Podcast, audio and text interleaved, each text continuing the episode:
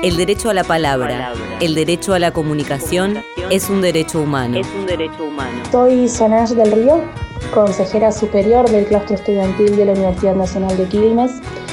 Y bueno, a 40 años del retorno a la democracia y también como hija de la democracia, considero que es muy importante el rol de la comunicación y el ejercicio del periodismo porque les permite a los y a las ciudadanas informarse para poder pensar libremente y es por eso que también considero que el rol del comunicador y la comunicadora debe llevarse con muchísima responsabilidad y compromiso en nuestra sociedad. 7 de junio, Día Nacional del Periodismo. Una producción de la Comisión por los 40 años del retorno de la democracia de la Universidad Nacional de Quilmes, el Departamento de Ciencias Sociales, la Licenciatura en Comunicación Social y UNQ Radio.